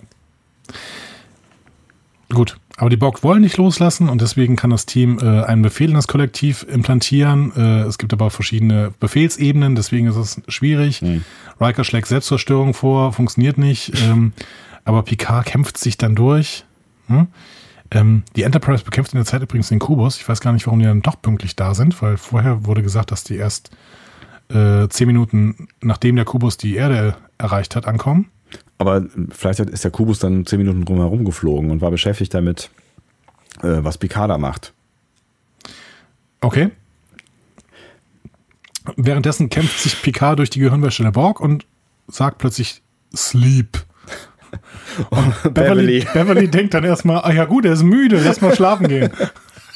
Der arme Kerl hat ja auch einiges durchgemacht. Klar, dass der müde ist. Ganz, ganz großer Moment für Beverly. Äh, ja, ja, ja. Gates, Gates McFadden wahrscheinlich auch gedacht, so, Alter, das schreibst du mir ins Skript. Äh, wer bin ich denn? Bernd das Brot? Ja, so ungefähr. Also, Data ist etwas schlauer, äh, deswegen befiehlt Data den Borg dann tatsächlich äh, gerade rechtzeitig schlafen zu gehen. Was eine tolle Sache ist, weil äh, offensichtlich dieser, dieser, dieser Zyklus, dieser Regenerationszyklus nicht zu den geschützten Systemen gehört. Genau. Also, ihr, ihr, merkt schon, vielleicht geht's nur uns so, aber das Drehbuch schlägt hier schon einige Kapriolen. Die Ja. haben wirklich Schwierigkeiten gehabt, diese ganze Nummer irgendwie wieder so auszu, ähm, wieder aufzudröseln, wie sie sie dann am Ende haben wollten. Ja, eigentlich, wenn man ganz ehrlich ist, ist es von Anfang an so ein bisschen. Also die ganze Picard-Geschichte ist so ein bisschen, ist so ein bisschen schwierig. Also wenn, wenn die die Erde assimilieren wollen, wozu brauchen sie eine Stimme? Also, ne, Locutus soll ja die Stimme sein, mit der die Borg zu den Menschen sprechen. Hallo, wir assimilieren euch. Egal. Keine Ahnung, vor allem, Ja. weil, die, weil Locutus dann selber nachher sagt, ja, eigentlich ist Vorbereitung, Preparation is irrelevant. So. Ne? So. Ähm, ja, Piller hat das nachher noch begründet, ne, hat gesagt, ja, die Borg sollten nicht durch bloße Kraft, sondern durch Einfallsreichtum aus Picards menschlicher Einsicht besiegt werden. So, ne? Also sie Also sollen nicht einfach irgendwie weggeblasen werden durch irgendwie einen coolen Move von äh, Jordi Ja. irgendwie, sondern sie sollten dann halt wirklich durch, durch menschliches Einfallsreichtum besiegt werden. Die Idee ist ja auch schön. Also ich finde, ich finde die Idee ist auch irgendwie, ne, es, hat, es ist ja auch ein gewisser Witz, ne? Und äh, es ist das erste Mal, dass Shelby dann auch mal kurz lächeln darf in dieser Folge. Ähm, Im Anschluss, als ne, der Riker irgendwie erzählt, die sind alle eingeschlafen. So. Ähm, ja, ich finde die Idee eigentlich charmant. Nur ist das Ganze drumherum macht halt irgendwie nicht so richtig viel Sinn. Die waren wirklich verzweifelt. Das hat Piller nachher auch zugegeben. Zwei Tage vor Produktionsbeginn saßen die da alle, die ganzen Schreiber, hm? und Piller hat äh, wortwörtlich gesagt, ähm, ich habe die Lösung gefunden, als die ähm, äh, anderen Schreiber dachten, dass mit Cent schreiben irgendwie äh, was zu holen wäre. Also Zen. Ne? So. so. Wir reden einfach, wir reden einfach und irgendwann kommt schon irgendwann die Lösung. oh Gott. So, und der hat da gesessen und hat sich Notizen gemacht und irgendwann äh, gesagt, Interdependenz, das muss die Lösung sein. Ähm, Ja. Scheiße, ey. und sie mussten halt auch eine Lösung finden, weil es waren nur noch 10 Minuten. Also äh, die mussten ja diese 42 Minuten wieder äh, Ja, ja. sich dran halten. Ne? Und ja. Ja. Also er beschreibt das dann so, ich kann mich an das Lächeln in meinem Gesicht erinnern, als ich es hörte, als ich mich selber sagen hörte, Interdependenz äh, ist ihre Stärke und es ist auch ihre Schwäche. Da hat er sich wirklich schlau gefunden. Ich finde, das ist, also wahrscheinlich ist es die einzige Lösung, ne? aber Wie gesagt, ich mag die Idee irgendwie ganz gerne, aber die Herleitung ist, äh, ist schwierig. Gut, Riker hat auf jeden Fall die äh, Enterprise, hatte die Enterprise aus seiner Verzweiflung heraus gerade auf Konfrontationskurs mit dem Borg-Kubus gebracht. Ja. Wollte einen die Klingonen Way äh, nehmen, offensientlich. Äh, was, was Wesley übrigens ganz, ganz schwierig fand. Ja, genau, dachte, äh, was? äh, Konfrontation? Warum? Was? So. Äh, Ähm, genau, und der Schlafbefehl bringt den Kubus äh, ab, gegen das Schiff zu krachen, löst den äh, Traktorstrahl, macht alles. Genau. Also Aus- natürlich just in time, ne? Also gerade in diesem Moment, als Riker den Befehl zur Selbstzerstörung oder zum äh, ne, Move auf den Kubus geben will, kommt die Nachricht von Genau. Data. Und äh, daraufhin schickt Riker, Riker dann Shelby, um zu sehen, was los ist. If, auf den Borgkubus. Whatever. Auf Ja. jeden Fall äh, hat der Befehl funktioniert. Alle Borgs äh, sitzen in ihren äh, Alkoven und Vielleicht hat, er, regenerieren. vielleicht hat er sich gedacht, äh, das löst zwei Probleme. Also eins wird zumindest gelöst. Entweder kommt sie zurück und die Borgs schlafen, alles ist super. Oder sie kommt nicht zurück, weil die Borgs nicht schlafen. Die Borgs. Und ich bin die alle los. Und aus irgendeinem Grund steht der Kubus dann aber auch kurz vor der Selbstzerstörung, wie Shelby rausfindet. Ähm, dann sagen mehrere Besatzungsmitglieder, hm, lass mal lieber äh, die Explosion stoppen, lass mal lieber, ne, also Shelby sagt das, Beverly sagt das, auch Data sagt das, weil die alle Angst haben, dass Picard eventuell stirbt. Ja, Ähm, aber Riker sagt, nee, komm, lass den explodieren. scheiß drauf. Genau. Der hat äh, Picard eh schon abgeschrieben und der findet sich als Captain eigentlich auch ganz geil. Und daraufhin wird Picard kurz durchgeschüttelt und sagt dann, oh ja, ihr habt Kopfschmerzen. Alles ist gut. Fertig. Aber er erinnert sich an alles. Hm. Das ist vielleicht aber das, was dann wirklich äh, auch Wert hat. Ja. Ja, genau. Also der, der Weg bis dahin ist dann wieder so ein bisschen holprig, aber ab da wird es dann irgendwie wieder ein bisschen deeper. Ja, genau. Picard erinnert sich an alles. Und das ist für uns vielleicht auch wichtig für Star Trek Picard. Wer weiß, ja. Das wird auf jeden Fall ähm, ihn auch, auch noch weiter in äh, Next Generation verfolgen. Ne? Genau. In, auch zum Beispiel in der nächsten Folge eben Family. Ähm, ja. Damit ist die Handlung im Prinzip vorbei. Am nächsten Tag ist alles so, wie es war. Shelby wird weggeschickt. Picard bekommt äh, sein Schiff zurück. Ähm, Hat noch so ein paar äh, Plastik. Äh, Implantate am Kopf hängen, irgendwie so. Aber sitzt halt schon wieder am Schreibtisch, was ich auch krass fand. Ne? Also ich meine, was ist denn so mit po- posttraumatischen Belastungsstörungen und so einem Krams? Meine, ja, gut. Das ist bei TNG selten ein Problem. Wobei er wird ja auf Landurlaub geschickt in der Folge danach. Ja, ja, und er le- leidet ja auch unter Stress, ne? Also Ja. unter dem Stress. So. Shelby schlägt, also Shelby soll ja in dem nächsten halben Jahr die Flotte wieder äh, in Gang bringen und in einem Jahr soll die Flotte wieder alte Stärke haben. Ja, ist schön, dass Shelby das dann macht. Als, äh, aber Ja. gut. Die schlägt dann auf jeden Fall vor, dass Riker irgendein Kommando bekommt in der neuen Flotte. Und Riker sagt, jetzt hör mal auf, äh, das bitte hört alle auf, mal über meine Karriere zu sprechen. Ja. Ich werde das schon selber machen. Ähm, Die nervt es äh, halt nach wie vor so, ne? aber das ist die Lösung. Ich mache mir schon selber Gedanken. Ja. Äh, Punkt. Ja, eigentlich schon. Die Frage wird nicht geklärt. Ja. Und sie wollten eigentlich die Frage klären und darum ging es eigentlich in der ersten Folge. Ja. Ähm, ja, um die äh, Handlung zum Ende zu bringen, in der, am Ende der Episode schaut Picard auf die Erde, nippt an Earl Grey und fragt sich, ob er jemals Wrecker loswerden wird. fragt sich irgendwas, also es bleibt offen. Genau, also eigentlich ist es, äh, ne, also es, er wirkt äh, er, erstmal entspannt und gelöst in dieser Szene und ähm, ja, dreht sich dann irgendwie um, also irgendwas verändert sich dann in seinem Gesicht, ne? Also es zieht dann so eine, so eine Bedrohung über ihn äh, auf irgendwie, ne? Also es verdunkelt sich alles so. What the fuck in dieser Episode? Also Riker und die Diskussion über seine Zukunft, um das mal abzuschließen. Ja. Die Sternflotte hat 40 oder vielleicht hat sie auch nur 20 Schiffe verloren, wenn wir mal sagen, die Klingonen waren zu gleichen Teilen dabei. Ne? Ja. Sagen wir, die, die Sternflotte hat 20 Schiffe verloren, braucht 20 neue Captains, um innerhalb von einem Jahr, wie Shelby sagt, wieder auf Touren zu kommen. So. Riker ist der Held der Stunde, der hat Picard gerettet, hat die Erde gerettet, was auch immer. Ne? Und jetzt wird er nicht Captain. Ja. Begründet ihr das bitte? Außer, dass Riker sagt, ja, ich will über meine Karriere selber eine Handlung überne- übernehmen. Wird es nochmal irgendwo begründet, weißt du das? Also wird es irgendwann nochmal thematisiert äh, in irgendeiner Folge?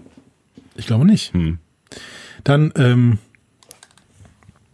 ähm, ja, er wird ja in Nemesis Captain. So.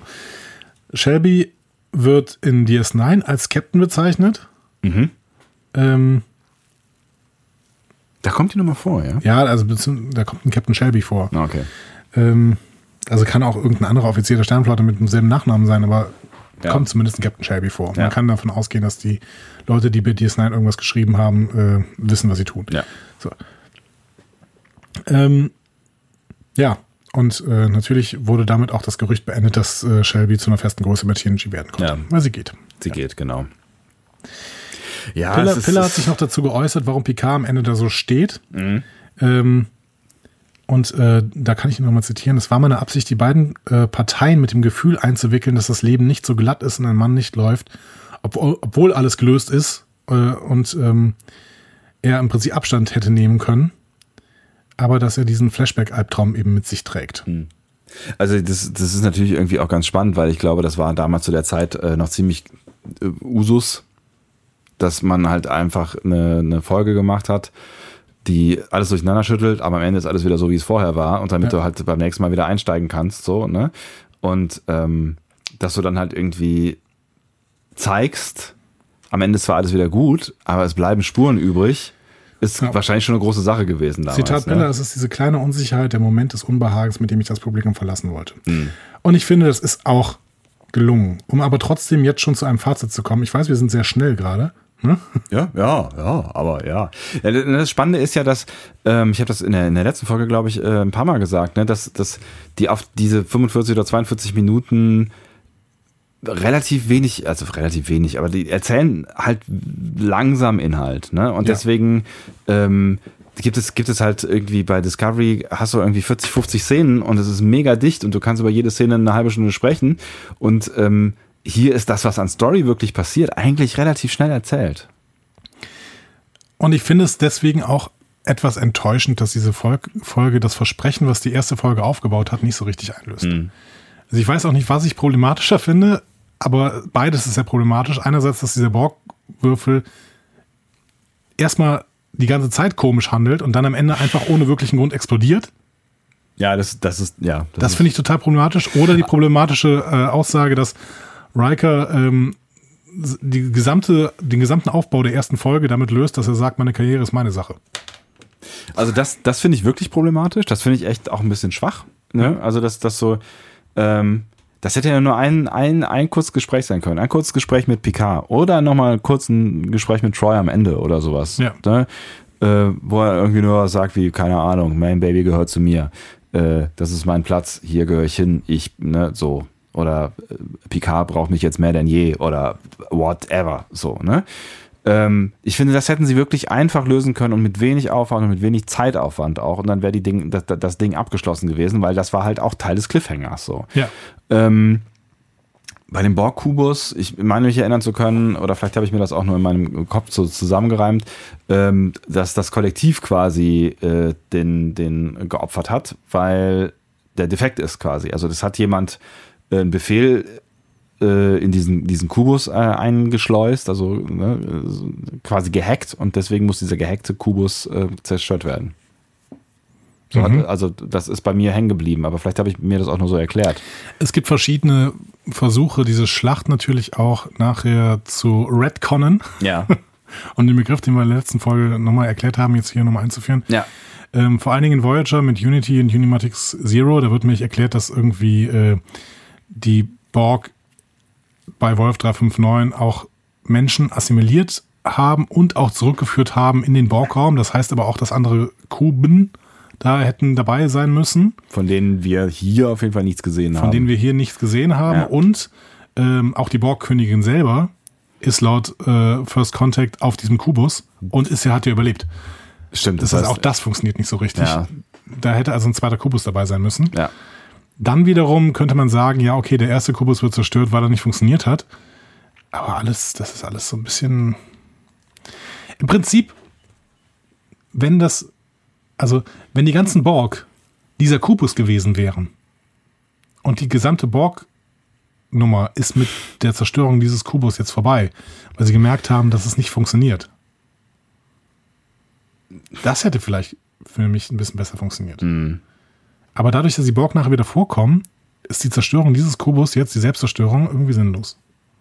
Aber sie mussten sie natürlich wegbringen, weil ansonsten die Bedrohung für die Menschen so unmittelbar die ganze Zeit ist, Ja. dass ähm, hätte man sich mit nichts mehr anderem beschäftigen können. Ja, also ich, äh, pff, es ist nicht die eleganteste Lösung, aber ich konnte mich jetzt irgendwie damit begnügen zu sagen, okay, das ist ein defektes Kollektivstück, das, äh, von dem trennen wir uns. So, das ist irgendwie eine logische Entscheidung und puff, es hat nicht funktioniert, wir äh, fangen nochmal von vorne an und äh, schicken den nächsten Kubus zur Erde oder was auch immer.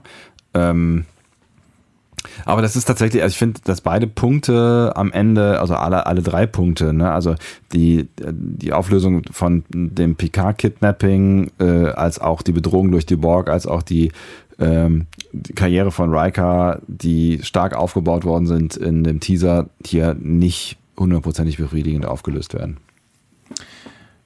Zumindest nicht allein durch diese Episode. Ja. Ich finde, dass Family nachher noch ein bisschen was äh, schafft und auch, dass TNG später noch einiges mit Picard arbeitet. Sollen wir dann vielleicht einfach im Anschluss noch Family gucken? Wenn du jetzt die ganze Zeit davon sprichst. Überlegen wir uns mal. Überlegen wir uns mal. Weil wir brauchen nämlich auch noch eine nächste Folge, weißt du, ne? Müssen wir das jetzt bestimmen? Ich weiß nicht. Guckt ihr einfach mal Family. Guck doch mal Family. Ob wir das gucken, wer Eine andere weiß. Frage, genau. Ja, weiß ich nicht. Ähm, ich finde im Nachhinein, vielleicht, vielleicht wäre die Episode auch in ihren Konsequenzen besser gewesen, wenn im Nachhinein die Borg nicht mehr so oft thematisiert worden wären. Wir haben auch zum Beispiel hier ähm, die Szene, die wir eben noch gehört haben. Ne? Das Data, Data ist ein primitiver künstlicher Organismus, der Ja. in der neuen Ordnung obsolet ist. Ne? So. Ähm, auch das ist Quatsch, wenn du, wenn du First Contact guckst, wo Borg, die Borg Queen die ganze Zeit mit scharf auf Data ist, mehr oder weniger. Mehr oder weniger. Ja gut, du kannst natürlich auch sagen, auch dass das, also du kannst ja den Borg schon auch mm, zugestehen, dass sie auch lernfähig sind, vielleicht. Oder dass sie ihre Prioritäten oder Strategien ändern. Kann sein. Ich finde es alles ein bisschen schwierig. Ja, also retrospektiv äh, und aus der Redcon-Sicht, ähm, ja, ist, ist, ist, ist das äh, alles ein bisschen schwierig. Michael Piller und Cliff Bowl haben das selber bemerkt. Die haben auch beide gesagt, ja, im Prinzip ist die zweite Folge eine Enttäuschung. Gegenüber dem, was die erste Folge aufgebaut hat. Ja, und eigentlich ist, ne, und damit wird's, wird, wird die ganze Doppelfolge zu einem Problem, weil die erste Folge, das haben wir ja äh, in der letzten, unserer letzten Folge auch schon gesagt, eigentlich mehr oder weniger daraus besteht, genau diesen Cliffhanger aufzubauen. So. Und ähm, ja, damit leistet sie selber wenig Arbeit, aber einen guten Cliffhanger. Und hier wird er nicht gut aufgelöst. Ja. Also es ist, ne, es ist, es ist schwierig. Trotzdem gab es ein paar gute Szenen. Äh, es gibt viele ähm, Star Trek Companions oder sowas, die diese zweite Folge trotzdem unter die besten Pieces von Star Trek packen. So. Ähm, und es ist auch sicherlich keine total schlechte Folge, aber sie hat sehr viele Drehbuchschwächen und äh, geht bestimmte Wege nicht konsequent weiter. Ja. Und das ist ein bisschen schade. Und tatsächlich war ich hinterher, als ich die Doppelfolge dann äh, geguckt hatte, so ein bisschen enttäuscht, weil sie nicht mehr, also weil sie nicht dem Gefühl gerecht wurde, dass ich, an das ich mich erinnert habe von früher. Und das war ein bisschen schade. Und deswegen zögere ich gerade ein bisschen zu sagen, wir gucken Family. Weil Family ist zwar, glaube ich, wichtig für Picard, aber es ist, glaube ich, trotzdem auch nicht so eine richtig gute Folge. Gerade wegen dieser Behandlung mit der Familie von Worf. Hm. ja, ich weiß, worauf du hinaus willst. Ja. Schauen wir mal. Denk mal, denk mal jetzt einfach nochmal drüber nach. Aber es war trotzdem schön, dass wir jetzt mal äh, diese Doppelfolge uns betrachtet haben, dass Nein. wir jetzt nochmal Ja. in äh, Erinnerung gerufen haben. Und sie ist ja wichtig. Also, ne, das ist ja, Ja. das ist, eine, eine ich finde nach wie vor, ne, ich habe in der letzten Folge habe ich die- diesen tollen Knight Rider Vergleich gemacht, ne? Das ist halt eine essentielle Folge für für die ganze Serie. Es ist einfach eine total krasse Einschnitt, ähm, der dann mit der Crew, mit dem Captain, mit Riker passiert. Also es ist auch so entwicklungspsychologisch ähm, eine, eine wichtige Folge. Und sie strahlt ja weiter aus. Ne? Sie hat ja, sie hat ja auch eine Bedeutung äh, in, in, in, Zukunft. Ja. Ich glaube, wir müssten eigentlich jetzt bald mal in Richtung der Filme gehen. Ich glaube, wir müssen Generations und First Contact vor allen Dingen gucken, ähm, weil die noch einiges mit unseren liebgewonnenen Protagonisten tun.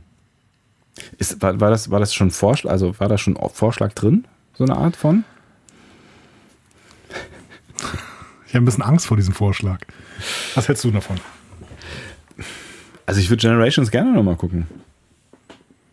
Aber es ist natürlich auch ein, ne, also das ist das, das sind nicht, da müssen wir vielleicht auch eine Doppelfolge draus machen, ne? Also von, von uns, weil das sind halt, also ich glaube Generations ist, äh, hat Überlänge. Wenn ich das Ja, richtig aber auch nicht viel. Handlung. No. Von, von Frakes geschrieben. Ja, come on. Kurz gucken, wie lang der ist. Aber ich glaube tatsächlich, also ich meine, das sind, das sind Filme, da wirst du, da wirst du, äh, wenn du dich da als kleine Schnüffelnase auf den Weg machst, ähm, wirst, du, wirst du da, glaube ich, extrem viel Stuff auch finden, über den man sprechen kann. Oder von dem du glaubst, dass man ihn, ihn besprechen sollte. Wie negativ du das wieder sagst. Ja. Nein, ich, ich, ich feiere das immer sehr, wenn, äh, Wenn du diese ganzen kleinen Fakten ausgräbst, äh, von denen ich keine Ahnung hatte. Wie zum Beispiel der Fakt, wie lang dieser Film ist. Warum sagt mir das denn? Das kann nicht sein, das muss ja bei Googles, äh, bei Googles, Bei Googles? bei Googleshausen, muss das so ganz oben stehen. Star Ah, hier, Trek 118 Minuten. Generations. 118 Minuten. Ich FSK weiß trotzdem, 12. ob ich das nicht sofort rausgefunden hätte. Eine Stunde 58 Minuten steht sofort, bei, wenn du es bei Google eingibst, ganz oben rechts. Was stimmt denn nicht mit bei, dir? bei Google oben rechts. Vielleicht habe ich ein anderes Google als du? Nein. Mein, mein Google Jeder ist... hat dasselbe Google. Nein, Wir sind alle vernetzt. eben nicht. Ähm, 118 Minuten, eine Stunde 58 Minuten. Das ähm, kriegen wir noch hin. aber nicht in einer Folge. Ach, das ist eine. Das ist sind vier bisschen- Stunden, da sprechen wir vier Stunden drüber. Das ist eine bisschen längere äh, Discovery-Episode. Not. Ja, mal gucken. Mal gucken. Wollen wir das noch offen lassen oder was? Ähm, sag du. Ich äh, halte mich jetzt zurück. Ich äh, sag jetzt nichts mehr. Du entscheidest jetzt. Ich entscheide jetzt. Komm. Ja, das können wir, das können, das Nimm mich, nimm mich als Shelby. Du musst, du musst auch mal wichtige Entscheidungen treffen. äh, was können wir denn alternativ noch gucken? Also, wichtige LPK-Episoden. Ihr habt jetzt ja auch schon ein bisschen Inner was Light, wir müssen geschrieben. Ne? Light bald sehen. Wir müssen The Inner Light auf jeden Fall früher oder später machen, da führt kein Weg dran vorbei. Aber mit Nele wollen wir das machen, ne? Nela äh, hat sich da, glaube ich, schon seit ungefähr einem Dreivierteljahr darauf vorbereitet, ja. Ja. Okay, komm, wir machen jetzt mal Generations. Okay. Wir machen, wir machen jetzt erstmal Generations, dann machen wir nochmal irgendwas anderes und dann Ich habe Generations, glaube ich, 100 Jahre nicht gesehen. Ich habe den aber relativ häufig gesehen. Hoffentlich, hoffentlich machen wir den nicht auch kaputt. Ja, wir haben die Folge jetzt nicht kaputt gemacht, ne? Aber ja, früher war schöner. Früher war mehr Lametta. Gut. Freunde, Ich guckt- hoffe, ich hoffe, es hat euch Spaß gemacht, auch wenn wir nicht, ähm, ähm, nicht gar kein graues Haar an dieser Episode gesehen haben. ja, Doppelte Verneinung. Nicht kein. wir waren, wir waren heute mal nicht euer Feelgood-Panel, ne? Nicht, kein reines Feelgood-Panel. Ja.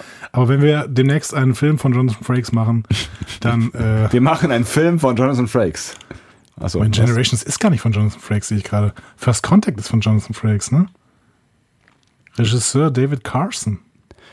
Geschrieben von Brandon Brager und Ronald Moore. Ach, guck mal an. Ja, komm, dann Generations wird bestimmt der Oberhammer. Ja, voll gut. Trotz des Fehlens von Jonathan Frakes. Ja, aber William Shatner spielt mit. ja, und Äh, Patrick Stewart, dass das noch auf Pferden. Auf Pferden. Im Nexus. gespannt. Ich hab- es wird Ei, es wird Also Ei überhaupt geben. nicht mehr, was der Nexus ist. Ich bin, äh, ich freue mich drauf, das nochmal zu sehen. Wie wird das? Also, da gibt es immer diesen einen.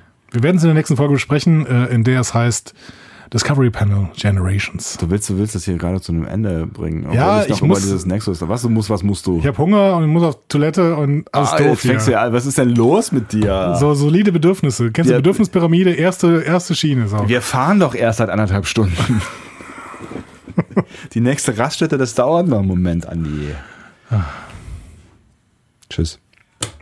Achso, guckt dann bitte auf eins dieser sozialen Netzwerke, damit ihr wisst, welche Genau, Hausaufgaben meldet ihr euch, meldet euch doch nochmal über äh, das, was wir so besprochen, ha be- besprochen haben. Und äh, überzeugt uns davon, dass wir nicht Generations gucken sollen. ja. www.discoverypanel.de, auf Facebook Discovery Podcast, äh, aber da am besten nicht. Auf Twitter Panel Discovery und auf Instagram äh, Discovery Panel äh, oder info at discoverypanel.de. Ähm, ich freue mich darauf, äh, wenn ihr Sebastian eine gute Rückmeldung gebt und mir auch. Und schreibt uns, wie ihr Best of Both Worlds äh, gefunden habt. Oder so. Geht's noch? Ja, geht noch. Okay. Ist gut. Ja? Ja, Geh pinkeln. okay. Tschüss. Tschüss!